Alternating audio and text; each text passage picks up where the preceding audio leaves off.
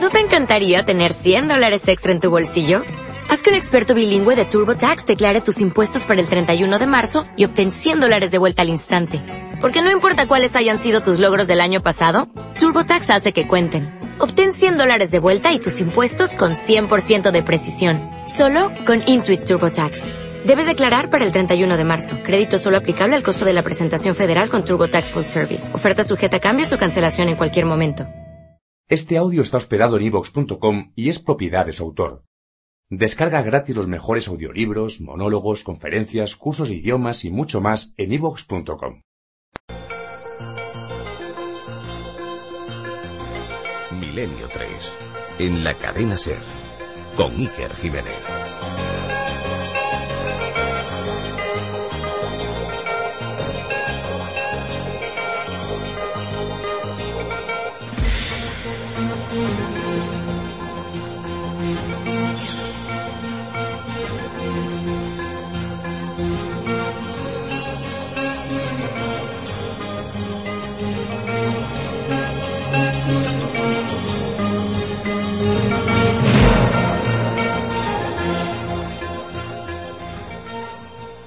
Good afternoon. Milenio Tres.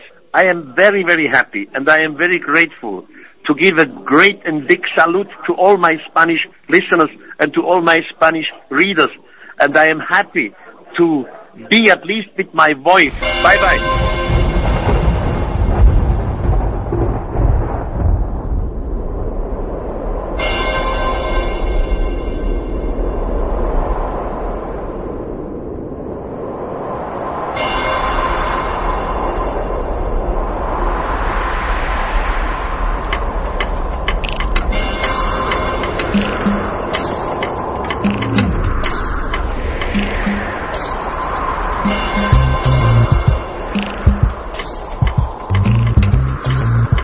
Buenas noches amigos, bienvenidos a Milenio 3. Era un maestro, polémico, criticado, exitoso, sin igual, millones de libros, millones de teorías. El hombre que nos enseñó a hacernos preguntas en torno a si los extraterrestres algún día, en el pasado más lejano, llegaron a convivir con nosotros. Esta noche, en exclusiva, en la nave del misterio, quizá en la noche más larga, Eric von Daniken.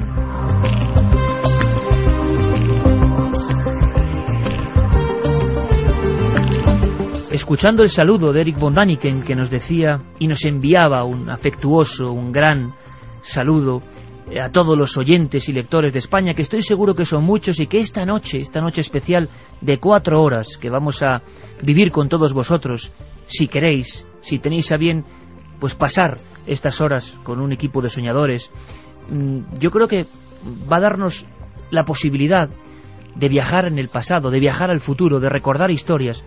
Muchos ahora estarán pensando, Eric von Daniken, Eric von Daniken. Y he recordado perfectamente, hace no mucho tiempo, a un portero que estaba en, en mi casa, en el domicilio, hacía labores de sustitución, era un hombre que venía de la lejana Rumanía. Y recuerdo que por algún motivo él supo que yo me dedicaba a estos asuntos tan extraños. Quizá vio en la tele Cuarto Milenio escuchó un fragmento de este programa, quién sabe.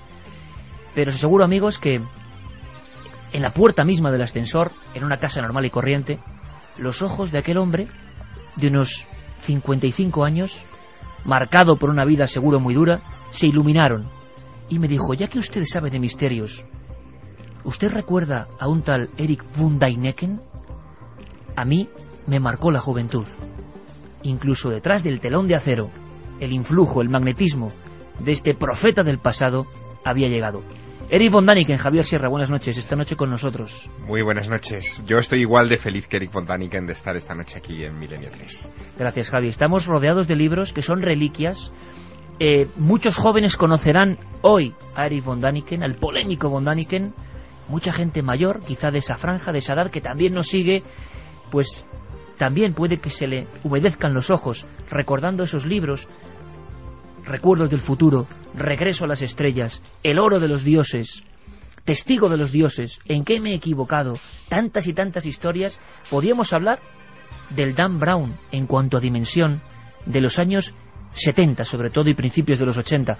pero ante todo el hombre que lanzó preguntas que pese a quien pese todavía están sin responder. Bueno, hace ya más de 40 años que se publicó eh, Recuerdos del Futuro, 41 para ser exactos. Y aquel libro marcó toda una, a toda una generación. Yo creo que fue una época muy singular porque el hombre no había llegado todavía a la Luna, pero estábamos lanzando astronautas al espacio. Era la época también eh, de eh, la Guerra Fría en su momento más tremendo, cuando se estaban fabricando bombas atómicas, se seguían ensayando, haciendo pruebas nucleares en todas partes del mundo, y de repente aparece un señor con un libro que dice que ni las bombas atómicas ni los astronautas eran cosa nueva, sino que ya venían de antiguo, que tenían miles de años, que había pruebas definitivas que sostenían que gente con escafandras había aterrizado en este planeta en la noche de los tiempos e incluso había estallado ese tipo de armas nucleares. Claro, sus eh, conclusiones fueron tremendas porque arremetían contra el origen de muchas religiones. Lo que él decía es que todos los dioses del mundo antiguo, incluyendo los del Antiguo Testamento, se originaron en la llegada de extraterrestres y el primer contacto con el ser humano eh, producido en la noche de los tiempos. Pues hoy es un homenaje a Daniken, es polémica Daniken, proceso a Daniken es muy serio, pero bueno, lo dejamos ahí. Nuestro compañero Luis Álvarez, que luego estará con nosotros, también nos trae unos documentos impresionantes, una larguísima entrevista que hemos fragmentado. Hemos hablado con Daniken y él lo hizo en Interlaken, una especie de centro en fin, nos lo explicará Luis, donde a tumba abierta vamos a recorrer la losa del astronauta de Palenque, en México. Vamos a descender a las cuevas misteriosas del Ecuador, en busca de la Biblioteca de Oro. Vamos a viajar a túneles también inexplorados, hasta hace un tiempo, bajo las pirámides. Vamos a saber si la evolución es como nos cuentan, o según Daniken, en cierto momento hay un salto incomprensible motivado por los dioses. Vamos a viajar por el mundo y vais a poder hacernos muchas preguntas. Va a ser emocionante. No solo eso, polémica de última hora en el acelerador de partículas. El mismo Luis Álvarez me mandaba una información interesante en el Times. Se habla ya de conspiración. ¿Por qué no funciona ese acelerador de partículas donde se va a buscar esa especie de partícula primigenia, bosón de Higgs, partícula de Dios. ¿Qué está ocurriendo? Teorías que también nos traerá aquí Santiago Camacho sobre mm, las últimas cuestiones de verdad mm, que están en plena fricción, nunca mejor dicho. Y nuestro primer punto de aterrizaje esta noche va a ser tan interesante que no lo voy a adelantar. Estamos cerca ya del Día de Difuntos y quizá tenga algo que ver. Carmen, buenas noches. Buenas madrugadas, Iker. Eh, bueno, importante por el homenaje a Daniken, ¿no? Y que la gente pueda preguntar, acercarse, recordarnos libros. Hay una encuesta, Guillermo León, en tiempo real, en ikerjiménez.com, tiene ya la encuesta. Y, mm, Javier, yo tengo muchas ganas de saber qué ocurre con esa encuesta, donde intervienen miles de amigos. ¿Cuál es la pregunta? Pues la pregunta es, ¿crees que los extraterrestres nos visitaron en la antigüedad? Ya hay gente que se ha acercado a la página y que ha votado, ¿eh? Y por el momento, el 80% piensa que sí, que hubo seres que venían de otros mundos y que nos visitaron en esas edades antiguas. Bueno, eh, habrá muchas cosas, entre ellas un premio, para los que participen en la encuesta y en cualquiera de las vías de contacto. Claro que sí, vamos a dar las vías de contacto, milenio3 con número arroba cadenaser.com, si nos envían un mail también nuestra página web, cadenaser.com, ahí pueden poner los mensajes y en tiempo directo pueden leer también lo que opinan los otros oyentes. Y nuestra vía más directa, el 7640, palabra clave milenio, espacio y vuestros mensajes, vuestras opiniones, ya sabéis, a través del teléfono móvil. Por cierto, felicidades Guillermo León por el trabajo que ha hecho en la web, ahí está la encuesta en vivo. ¿Cómo acabará esta larga noche? Te voy a decir el premio que nos ha mandado Manga Films, que es quien nos ha enviado tres DVDs de una película que yo me la voy a ver esta noche en casa. Una cierta verdad, así se llama. Tiene que ver con un hospital psiquiátrico y lo que cinco personas cambian dentro de él. ¿Cómo es esa distorsión que tienen de la vida? Bueno, pues ese regalo, estamos todos, estáis, sabéis que hoy no podía ser de otra forma, hay una anomalía. Mm, anomalía mm, benigna, quizá, para los que amamos la radio, es que tenemos una hora más. A las tres serán las dos, ¿no? A las tres habrá que atrasar el reloj. Y nosotros viviremos una hora en el limbo, una hora con Eric Mondani y un montón de misterios. Pero nuestro primer punto es otro. Nuestro guía en el sonido, Jerey Martínez, y Carlos Cala en la voz.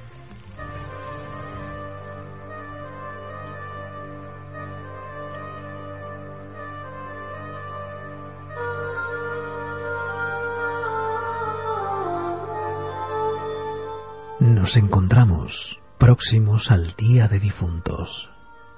Entramos en una franja del calendario especialmente sensible. En muchas partes del mundo, una gran cantidad de personas sienten muy cerca a quienes ya se fueron.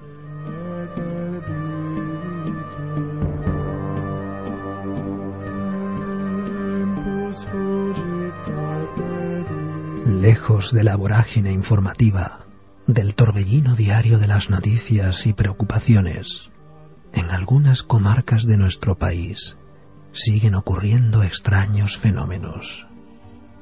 Uno de ellos nos ha llamado la atención. En Almería lo llaman la luz de Alcolea.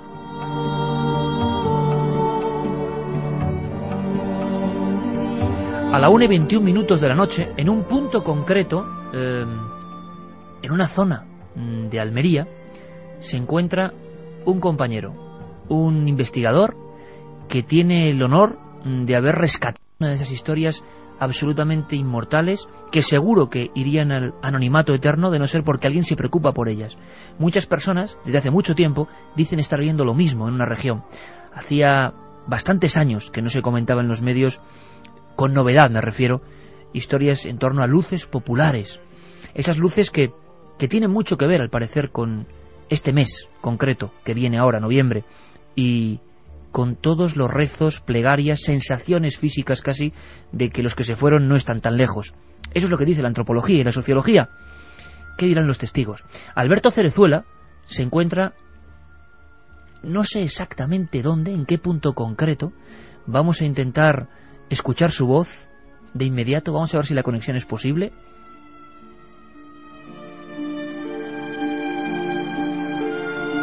Me cuentan que el lugar, eh, bueno, en fin, tiene sus dificultades. Espero que no haya ningún tipo de mala jugada por parte de las comunicaciones, porque hay montes, hay carreteras, hay badenes.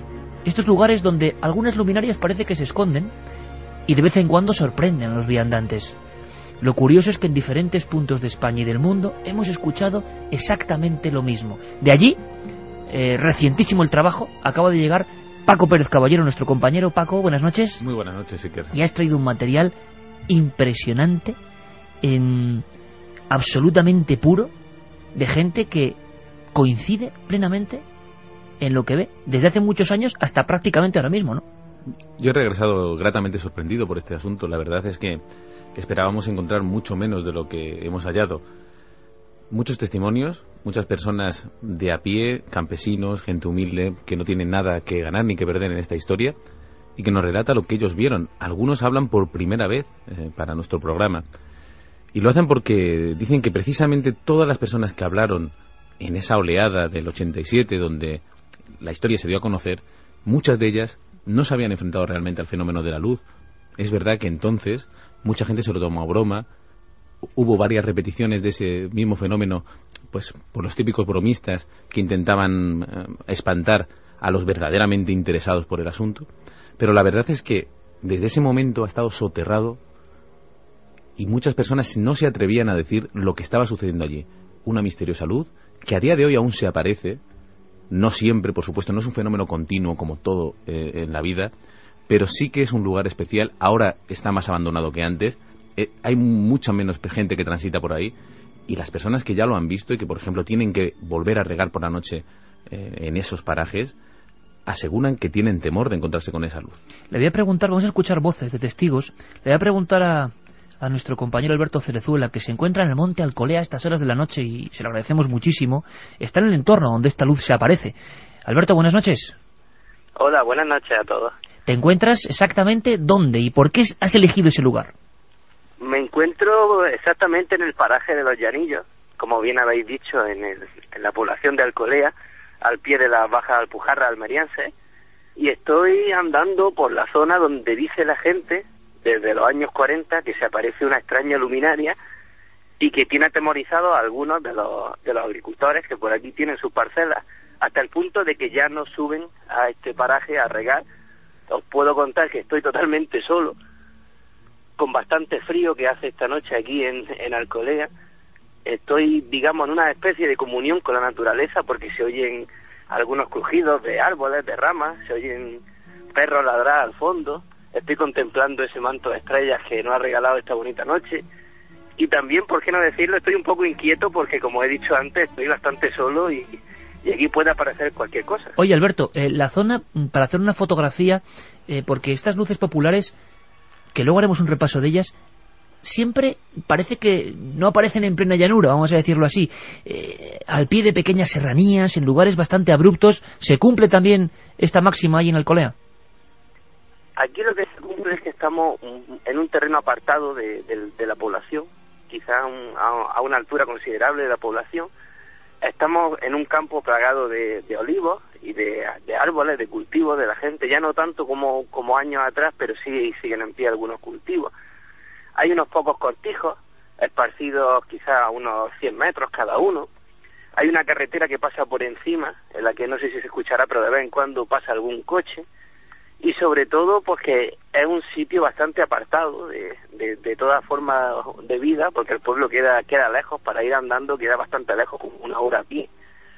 Y en fin, como yo decía, lo más curioso de todo esto, lo más significativo, es que parece ser que tanto en este pueblo, en Alcolea, como en un pueblo cercano, Laujar, y otro que está un poquito más lejos, Fondón, podemos establecer una especie de triángulo en el que dicen las personas, los habitantes, que muchas noches contemplan extrañas luminarias sobrevolando sus campos y sus terrenos. Vamos a analizar el fenómeno, Alberto. Vamos a escuchar algunos de esos documentos que nos trae también Paco con la ayuda de Alberto Cerezuela, una investigación puramente antropológica y, fascinante, con la fuerza del testimonio de la gente del campo de Andalucía que simplemente está contando lo que ve, lo que ve desde los años 40, como ocurre en otros muchos lugares de este país. Esto son como historia, ¿eh? Algunas personas dirán, ¿será eso verdad? Pues claro que es verdad. Claro que es verdad. Lo que yo quisiera es que al que no se lo cree que le saliera. ¿eh? Eso es lo que quisiera yo. Yo a las 4 de la mañana por ahí, ya que no había ningún personal, pues me siento debajo de un olivo y el perro al lado, y miro así para el frente y, veo una luz. Y, entonces dije, pues sí que hay aquí algo, sí que es verdad esto. Entonces me subí a un, olivo a ver si era resplandor de la carretera que pasaba por lado frente y no lo que era resplandor, no es que era una, una luz que veía a, altura de, dos metros por ahí, una luz roja. Y el perro sobre mí miraba el perro, pero no nada, ni ladraba ni nada. Y por eso me puso a hasta los pelos de punta y digo, ¿esto qué es? Cuando ni el perro ladra ni nada, porque de una persona que va con la linterna lo que vea, pues entonces el animal huele y empieza a ladrar. Y aquí había un señor ya mayor que ha muerto, que le decían José Visco y el hijo, y resulta que dice, era un hombre muy fuerte y un hombre que no creía mucho en las cosas, y decía, pues ahora voy a ir para allá a ver si me sale a mí la luz, vamos a ir niño, le dice al niño, vamos a ir los dos para allá y nos sale la luz a ver si es capaz de salirnos nosotros, y verá lo que le va a pasar a la luz. Pues vinieron para acá y estuvieron ahí esperando a que saliera la luz y le salió la luz. Pero es que se dejaron los apargates por el camino corriendo para Colea, que no, vaya, que, no han vuelto a venir más por ahí. ¿Hay algo que nos quieras contar desde el otro lado? Manda un SMS al 7640. Escribe la palabra milenio, espacio y lo que nos quieras contar. Comentaristas de Milenio 3. Siempre al otro lado.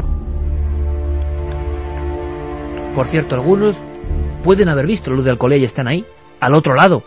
Milenio 3 con número arroba cadenaser.com, la web de la cadena Ser y la encuesta en vivo en ikerjiménez.com eh, y 7640, como acabáis de escuchar. Eh, podéis poneros en contacto porque queremos hacer esta investigación con vosotros en vivo. Eh, Paco, retrato robot. Retrato robot, porque creo que Javier y yo hemos escuchado esta historia muchas veces ya en lugares muy lejanos. retrato robot de salud. Fíjate, no todos coinciden exactamente, pero la mayoría define eh, salud como una pequeña bola roja que parece tener vida propia. Muchos dicen que cuando hablan con esa luz, cuando le preguntan quién está ahí, porque es lo primero que se nos ocurre a cualquiera, en un campo absolutamente oscuro, como decía Alberto, eh, yo también he pasado una noche allí y puedo decir que es absolutamente oscuro. Pues lógicamente el primer temor, quién está ahí, la luz parece responder, parece eh, emitir una especie de latido y finalmente grandes eh, ráfagas de luz que llegan a iluminar partes de, ese paraje, ¿no? Algo que realmente llama la atención. Salta a los medios en el año 87 y muchos ufólogos, eh, especialistas, intentan ir allí a ver si tiene algo que ver con el mundo extraterrestre. Estaba muy de moda la, la oleada ONMI y es lo primero que se piensa. Pero claro, hay un dato nuevo que rescata Alberto Cerezuela precisamente. Va allí al pueblo, mucha gente empieza a hablar de la que no había hablado en el año 87 porque pensó que precisamente se estaba haciendo allí un castillo de, de otra cosa. Y empieza a encontrar otros testimonios, testimonios que hablan de una luminaria que se aparece, pero no porque sí, sino siempre en fechas relacionadas con muertes, con fallecimientos, en lugares donde ha habido, por ejemplo, un accidente de tráfico, y ya el colmo de los colmos es cuando uno de esos testigos dice que detrás de esa luz él llegó a ver claramente una figura de un hombre de más de dos metros, sin rostro, y que le dio un auténtico terror.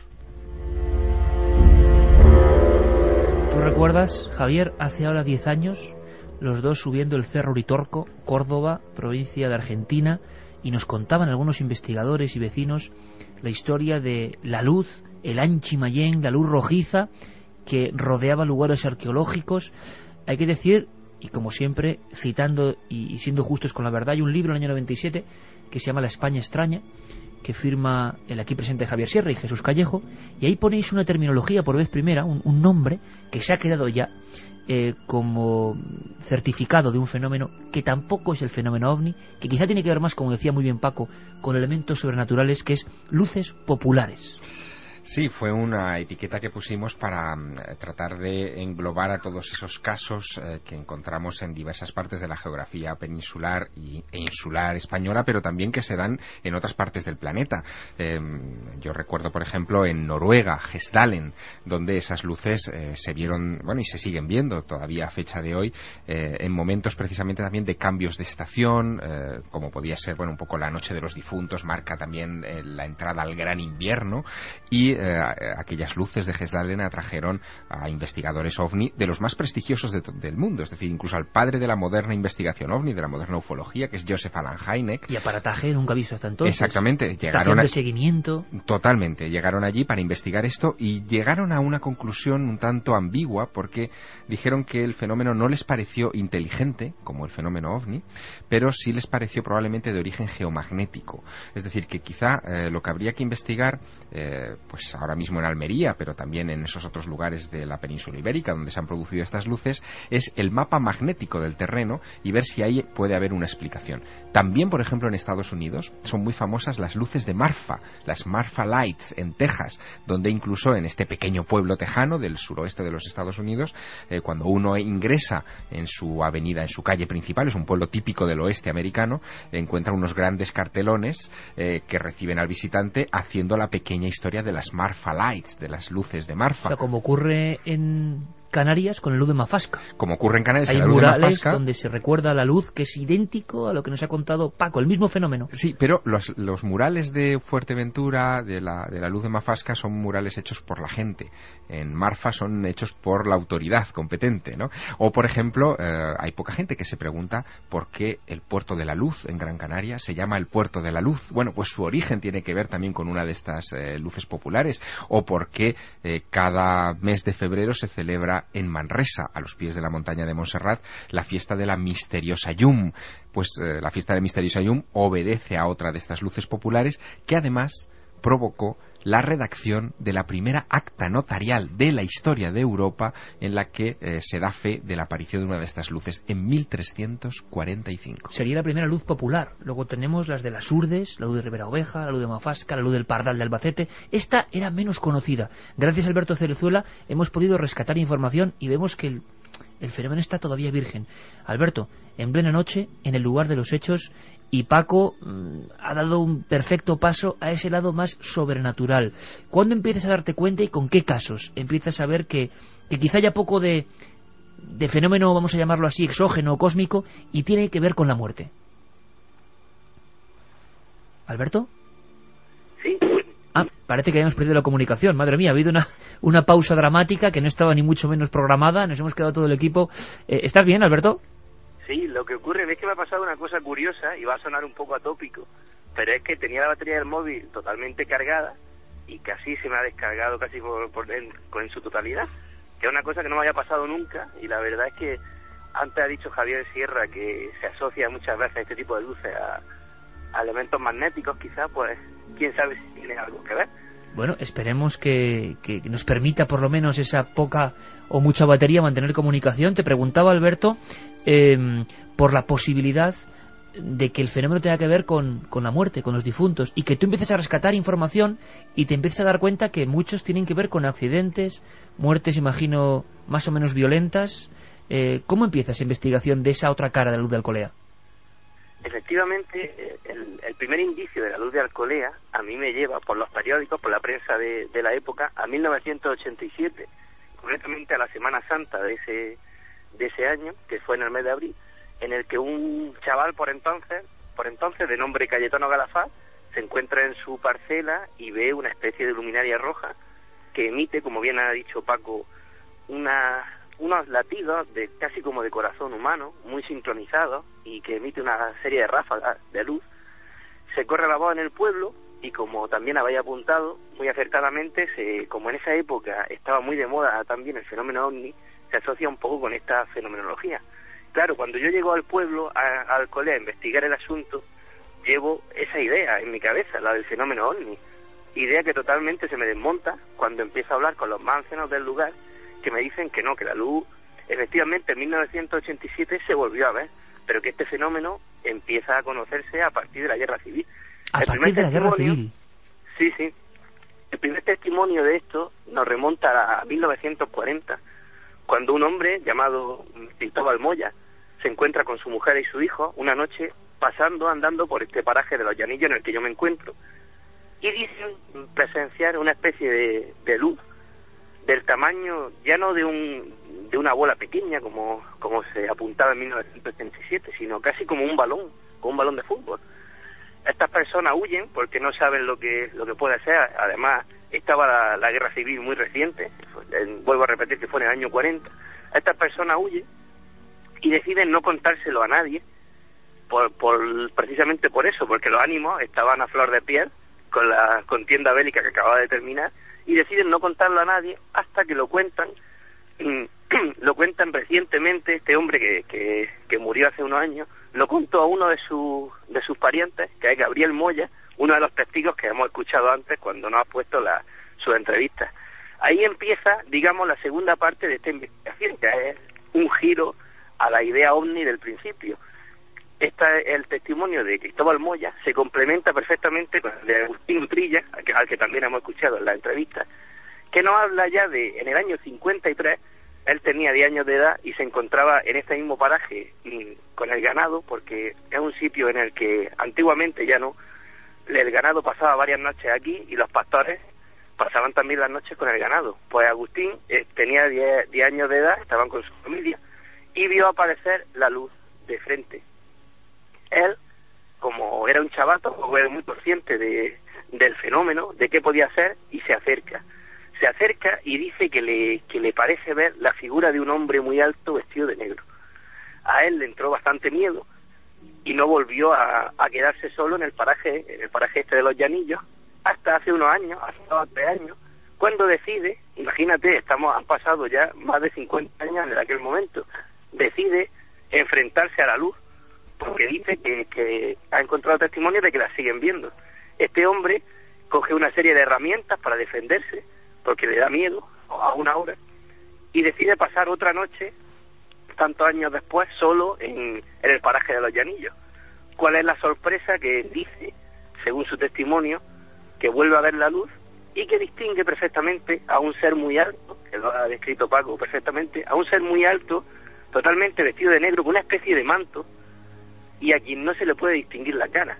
Además, la luz, ya descartamos totalmente la teoría del ovni, porque según Agustín, la luz la aportaba este ser como en una especie de candil, vela, o, o no, no podemos llamarlo linterna, pero algo asociado ya todo, a todos nos ha venido a la cabeza a la Santa Compañía, a esa procesión de muertos, podemos hablar incluso de una Santa Compañía moderna, porque Agustín vio a ese ser y lo repite como bien ha dicho en la entrevista, y, no hay quien le, quien le diga que es mentira. y un fenómeno idéntico, Alberto, al de Vegas de Coria en, en las Urdes, unos seres con algo en la mano o con algo que se ilumina a la altura del plexo. Eh, y hay más gente, eh, porque es que, y además, bueno, no es por preocuparte, ¿no? Pero que están llegando un montón de mensajes de gente que ha visto esa luz y que pueden incorporarse todavía a la investigación. Vamos a escucharles ahora, vamos a leerlos, sus mensajes. Pero, ¿y hay más gente aparte de él que haya visto el, el ser o algo detrás de la luz? Dos personas más. Lo que pasa es que ellos le tienen mucho respeto a la luz y no quieren hablar públicamente, pero hay un caso, una de estas dos personas, que recientemente, a principios de, este año 2009, dice que en un lugar donde hubo un, un accidente de circulación, creo que de moto, y que, y que existen unas flores en honor a, a la víctima, en recuerdo, dice que, que le pareció ver, eh, este hombre suele caminar por las noches, le pareció ver una luz revoloteando por encima de esta corona de flores. Él se acercó y pudo distinguir también una especie de ser, también con la misma descripción que nos hacía Agustín Utrilla, muy alto, totalmente vestido de negro, pero en este caso fue el ser el que se asustó al ver a este señor y corrió campo a través con, con la luminaria en la mano en, en forma de candilo de vela.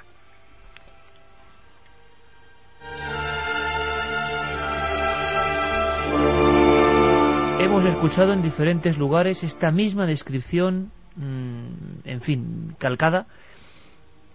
Vamos a escuchar ahora, 7640 palabra clave de milenio, los mensajes que están llegando, porque algunos son sumamente interesantes y a Paco y Alberto sobre todo les va a gustar anotarlo. Pues si nos llegaba un mensaje de Manuel Ramírez que nos decía que es de Almería, que hace dos años vio la luz que estaba con el móvil, la fotografió y que grabó su extraño zumbido. Aunque la imagen de la luz en la fotografía deja muchas dudas, el sonido es perfecto, que aún tiene esa grabación. Bueno, pues si quiere y está bien, podíamos analizarla que nos la envíe, eso desde luego. Sí, si nos la puede enviar por mail, milenio3 con número arroba cadenaser.com para que nuestros eh, especialistas puedan investigar sobre ese zumbido, ese ruido, e incluso la podamos y querer emitir.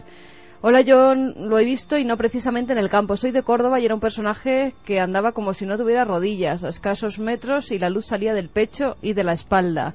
Por eso no se le veía la cara, nos decía José desde Córdoba. Esta descripción, que parece tan bizarra, estamos todos de acuerdo, ¿verdad? Eh, en la mente racional actual, mm, tan imposible, tan increíble, se describe en muchos tratados de psicología profunda. Eh, y no solo eso, sino que ha habido casos que quizá tengan que ver, tú te acuerdas de Escalante, ¿verdad, eh, Javier? Tanto que Donde ven un, un, individuo ensotanado con esa proyección en el pecho y la espalda, ¿no? Perfectamente, caminando como sin rodillas. Hay muchos casos en, la casuística ufológica, precisamente, que le hemos llamado así, pero que le hemos no llamado sabemos así, qué tiene que ver, ¿no? De personajes que o bien tienen una luz en el pecho o bien sostienen una luz en las manos e incluso muchos han llegado a pensar que eh, algunas advocaciones antiguas de vírgenes o de santos en los que aparecen esas vírgenes sujetando eh, pues el Sagrado Corazón o una esfera o lo que sea, en realidad están remitiendo a visiones que se han producido pues hace 200, 300, 500 años en esos lugares y que se cristianizaron inmediatamente porque bueno, había que darles una una etiqueta, igual que hoy les llaman o les llamamos humanoides, eh, en el siglo XVI se le llamaba virgen o ángel o, santo o demonio. También nos dicen que una noche, por el año 96, un amigo y yo en moto por un pueblo de Murcia que se llama Ceutí, de noche en una carretera en medio de una huerta nos pasó una bola parecida a la que se está describiendo. También nos dicen que en el mundo anglosajón se conocen los shadow people, entes oscuras que viven en un plano paralelo a nosotros y que coinciden con la descripción del manto negro y que además se aparecen repentinamente. Luis Pachón también nos dice que con el tema que tratamos ahora de las luces de Almería, que un tío suyo le explicaba historias parecidas de que su padre veía luces en los pequeños valles formados en torno a su cortijo. La diferencia que era en las cercanías a Mojácar. Indicaba que incluso él de pequeño vio alguna vez estas luces. Siempre era por estas épocas de inicios de fríos fuertes, pero explicaba que nunca se acercaba a su cortijo. Hay una cosa curiosa, Paco. Tú has venido como reportero, además que todo el mundo te conoce como especializado en los sucesos y no es solo verdad, sino que tú has ido tocando y catando todas las eh, amplias eh, materias del misterio, ¿te vienes con la sensación de que el fenómeno es auténtico, real, de que son una serie de confusiones, o de que hay algo que de verdad ha sido olvidado, marginalizado, pero que la gente sigue viendo, e imagino con temor a contarlo porque nadie lo va a creer, ¿no? Bueno, a mí me parece que en, el periodismo actual hay cierto complejo al, a escuchar a la gente y hay cosas que nos parecen tan increíbles que ni siquiera nos paramos a escuchar. Yo creo que en este fenómeno de la luz de Alcolea es fundamental escuchar a la gente. Y hemos escuchado un pequeño fragmento de lo que dicen. Yo creo que no mienten. No podemos saber lo que es esa luz, pero yo no tengo duda de que la han visto. Y por ejemplo, Agustín, que es un hombre humilde, un pastor, que apenas expresa con claridad, lo que sí se demuestra es un enorme Pero qué fuerza transmite al contarlo, ¿eh? Claro, fíjate que decía eh, al principio de, esos cortes que emitíamos, decía, eh, el que no se lo crea que venga aquí y que le salga. Que entonces sí que verá como... Bueno, ha habido varios casos que, de personas que han salido corriendo de allí. Es una luz que efectivamente transmite intranquilidad. Y una de las cosas que queríamos, em, sobre todas las cosas, porque como sabemos en estas ocasiones es difícil de repente llegar y encontrarse con el fenómeno. Pero sí queríamos descartar las posibles dudas de los escépticos, ¿no? Por ejemplo, eh, lo que más se dijo entonces y lo que se sigue repitiendo ahora es que aquello que dicen los pastores y los campesinos podrían ser las propias luces de, las, de los faros de los coches que están circulando por allí. Yo te puedo asegurar que he estado allí, eh, que Alberto Cerzuela está ahora mismo allí, que es imposible que fueran las luces de los coches, por varias razones. Primero, porque esta luz tiene cierta inteligencia. Esta luz responde a los gritos de la gente y acaba desapareciendo cuando, por ejemplo, algunos testigos más envalentonados la persiguen para ver qué es. Acaba desapareciendo y no aparece hasta cinco o seis días después. Entonces, queda descartado, pero es que además yo he estado allí y fijándonos en el lugar donde estaba la carretera, ni siquiera percibíamos un ligero destello cuando oíamos el coche pasar. Así que, descartado esto, tiene que ser otra cosa. ¿Qué es? Yo no lo sé. Lo que sí te puedo decir, y es lo que hay que transmitirle a todos los oyentes, es que lo que dicen es verdad. Ellos se han encontrado con algo que no pueden explicar y que a día de hoy nadie ha sabido explicar. Magnetismo, no lo sé. Extraterrestres, no parece. Otra cosa, desde luego, está siempre próxima a esas fechas de todos los santos, muertes, fallecimientos, incluso Alberto recoge en su Alberto Cerezuela recoge en su libro y en su investigación varios varias muertes extrañas, algunas que no ha podido documentar, como la muerte de un bebé a manos de un sacerdote, no se ha podido documentar, por lo tanto puede ser una leyenda, pero también muertes como la del dueño de la finca eh, Los Llanillos, que es una muerte extraña. ¿Tiene algo que ver? No lo sabemos. Las luces parece que están allí y llevan ahí desde los años 40. Alberto, intentaste, investigar eh, ese tipo de muertes que en otras ocasiones, en las urdes y otros lugares, ha habido algunas que se pueden relacionar más o menos, y en ese mismo lugar donde ahora estás, y te lo agradezco mucho, a la y 47 minutos, con bastante frío, ha habido eso, casos que imagino que no son fáciles, ¿no? Derribar los muros eh, cuando son casos lejanos, pero quizá la muerte también se paseó en torno a salud.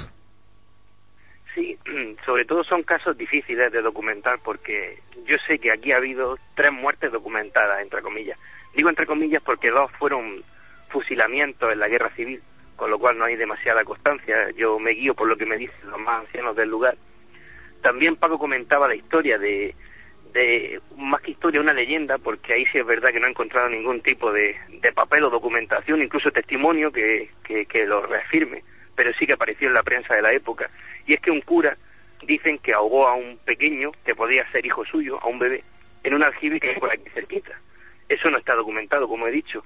Y luego existe mm, constancia de que un señor que vivía aquí en, en, uno de los cortijos de, los llanillos, donde más veces se ha aparecido la luz, ese hombre vivía solo y se lo encontraron muerto al cabo de dos días, en, aparentemente en extrañas circunstancias. Pero no se sabe más nada de... ¿Por qué extrañas circunstancias, Alberto? Porque decían que era un hombre muy solo, que vivía, que no se acercaba al pueblo, un poco huraño, no tenía mucho contacto con la gente, y al pasar un, mes, o no sé si un mes, 30 días, 35, en fin, un tiempo relativamente no muy amplio en el que no tuvieron contacto con él ni, ni siquiera sus familiares. Por eso, cuando fueron a la casa, otro, otro, digamos, otro agricultor de la zona que pasaba por allí por las noches, se acercó a ver cómo estaba y se lo encontró, pues seguramente sería un infarto, porque te hablo de muchos años atrás y no hay documentación, pero dicen extrañas circunstancias por eso, porque hablaban de que estaba la puerta abierta, pero no, había, no faltaba nada en la casa, no había robo, se lo encontraron, decían, con los ojos muy abiertos. Quién sabe si a todos se nos viene a la cabeza la situación de haber visto algo que le diera mucho miedo, pero también te digo que es hablar por hablar porque realmente no hay constancia de, de qué fue lo que acabó con la vida de Oye, este. Alberto, últimos casos, la gente nos está preguntando, últimos casos, hay un repunte en ese 87, pero ¿hasta qué época la gente ha seguido viendo la luz de Alcolea? Y se ha atrevido a contarlo. Pues hasta recientemente, como he dicho antes, ha habido testimonios de, yo he recogido testimonios del año 2009. O sea, de este mismo año, viendo- 2009. Sí, sí. Ahí es frecuente y es casi algo que me sorprendió mucho a mí, que es casi, lo toman como algo normal que haya luces sobrevolando ese paraje de los llanillos, no solo ese, sino otros que hay más cercanos. Entonces ellos ven como un fenómeno típico ya de, de, de la baja alpujarra almeriense, luces que sobrevuelan los campos. Y sí que hay testigos en 2009 que dicen que han visto la luz a lo lejos o... Eh, Hay un detalle importante y es que la luz parece guardar una cierta distancia con los testigos. Mm, El testigo que más cerca ha estado de la luz ha estado a unos 10 metros. Parece ser que cuando alguien se quiere acercar más, más cerca de esos 10 metros, la luz desaparece o se, se desvanece o incluso corre campo otra vez. Es una cosa significativa. Pero aún así, hay personas que a lo lejos, como he dicho, la han visto en este 2009, por supuesto. Y es curioso porque es el retrato robot en cuanto a la actitud de las personas y la actitud de la luz que hemos escuchado en muchos sitios, no solo en España. Recordábamos en Argentina reportajes de prensa donde en los años 60 incluso algunas personas consideraban una prueba de valor el acercarse a la luz, más o menos. ¿Recuerdas, Javier? Más o menos eras hombre si lograbas aguantar en el campo, como está ahora Alberto en plena noche, con la luz presente. Una luz que no hacía ningún sonido. Eso del latido de corazón nos retrotrae a casos curiosos como los cercanos a Ochate de gente que decía que oía ese latido, en fin, toda una fenomenología que está ahí, que está presente junto a la muerte, que a partir de ahora habrá que integrar esta luz eh, a las luces populares, tendremos que ponerla junto al Pardal, junto a Mafasca, junto a Rivera Oveja, son unas cuantas, ¿eh? Eh, había algunas luces, eh, la luz de Veneros en Asturias, y en el fondo yo creo que el, el interés de todos nosotros es que esto no se pierda y que esto se cuente, porque está ocurriendo. No parece ningún fenómeno natural, o quizá tenga que ver con fenómenos naturales que todavía no están bien explicados, ¿no? Y que tienen que ver con lo más profundo de la Tierra. Alberto Cerezuela, compañero, muchas gracias por hacernos de cronista, seguiremos muy atentos y desde luego todo el material que nos pueda llegar te lo brindaremos para, para que siga la investigación, porque lo que nos interesa es saber si hay algo más oculto y por qué en ciertos momentos del año, en esa región tan concreta, en esos espacios tan delimitados, aparecen estas luces que habéis retratado exactamente igual que otras muchas en España y en el mundo. Un fuerte abrazo, amigo, gracias. Muchas gracias, Ike. Hasta luego. Paco, lo dicho, un reportaje más, un espejo del misterio más. Ahí está la gente con una fuerza tremenda contando lo que ve esa luz roja que... Mira, yo estoy recordando ahora, ¿sabéis que estoy recordando? Una entrada, entradilla de televisión, una presentación que hizo Fernando Jiménez del Oso en el Pardal. Y recuerdo perfectamente que, que asombrados mirábamos a Fernando, llovía, estaba en esa zona de Albacete. Yo recuerdo que estaba debajo de, de una furgoneta junto a, a Lorenzo Fernández, los dos metidos debajo de, del para mm, choques del, del coche. Y llovía, empezaba a llover. Pero Fernando, que volvía a la tele en aquella época, tú te acuerdas muy bien, Javier, dijo, bueno, aquí vamos a grabar la entradilla.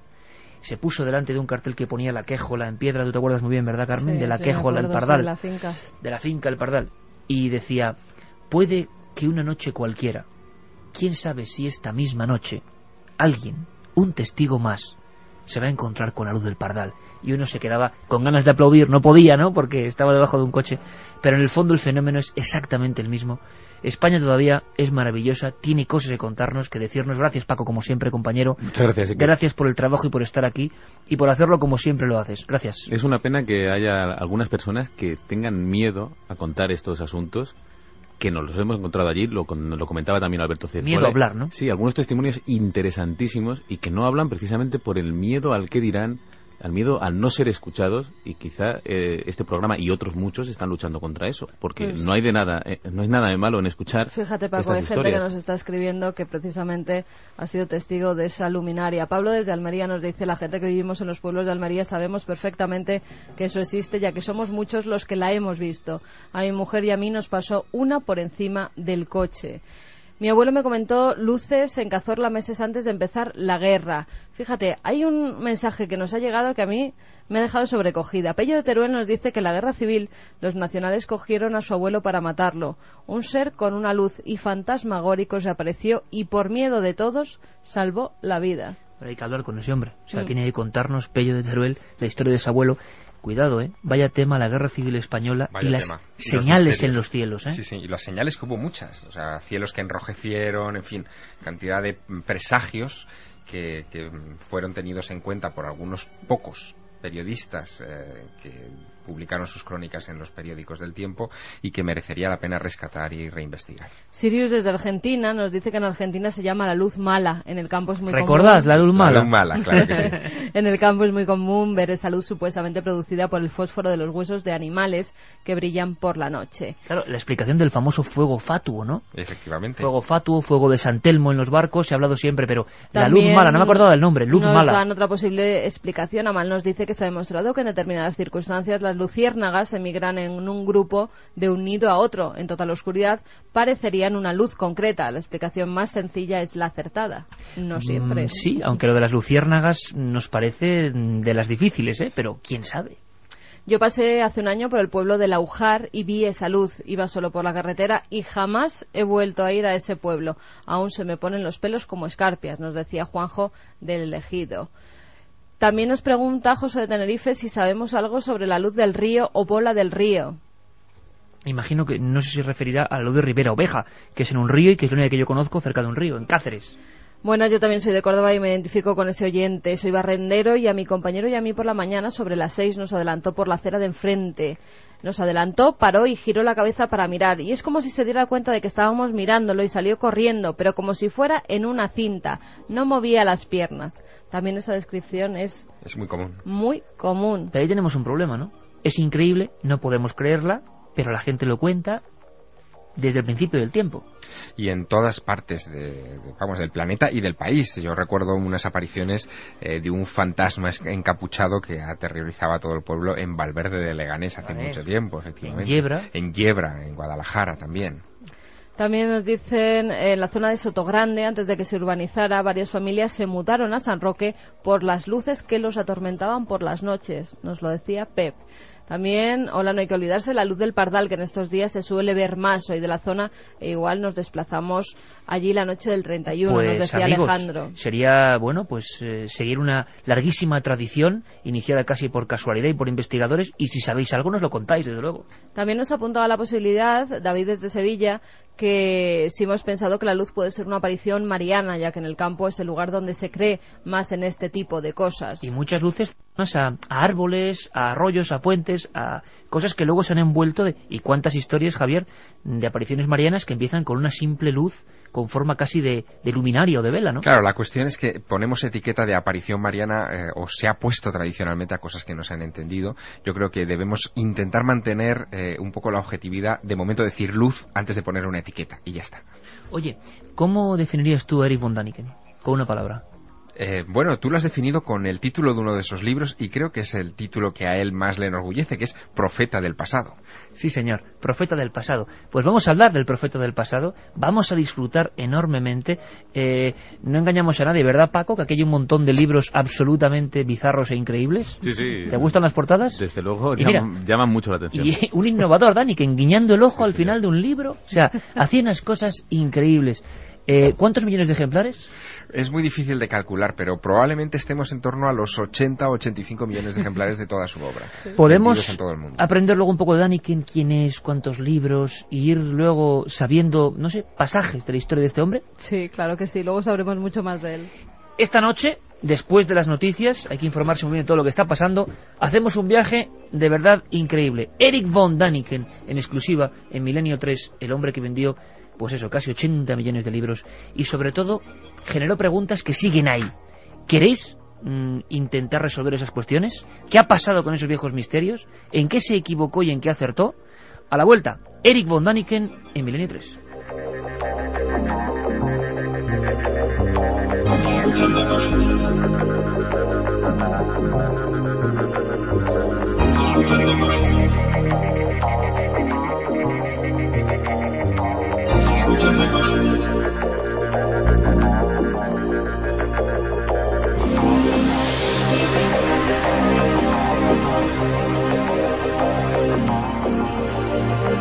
Thank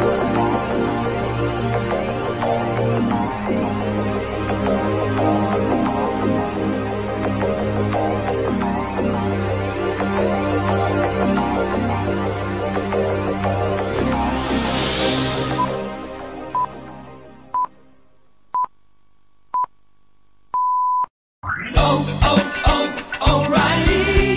¿Necesitas ayuda? En O'Reilly Auto Parts te ayudamos. ¿Necesitas algún consejo? Te aconsejamos. Nuestros profesionales en autopartes están siempre disponibles para ayudarte a encontrar lo que necesites. Excelente servicio al cliente es solo una de las ventajas que ofrece O'Reilly Auto Parts. Los profesionales en autopartes.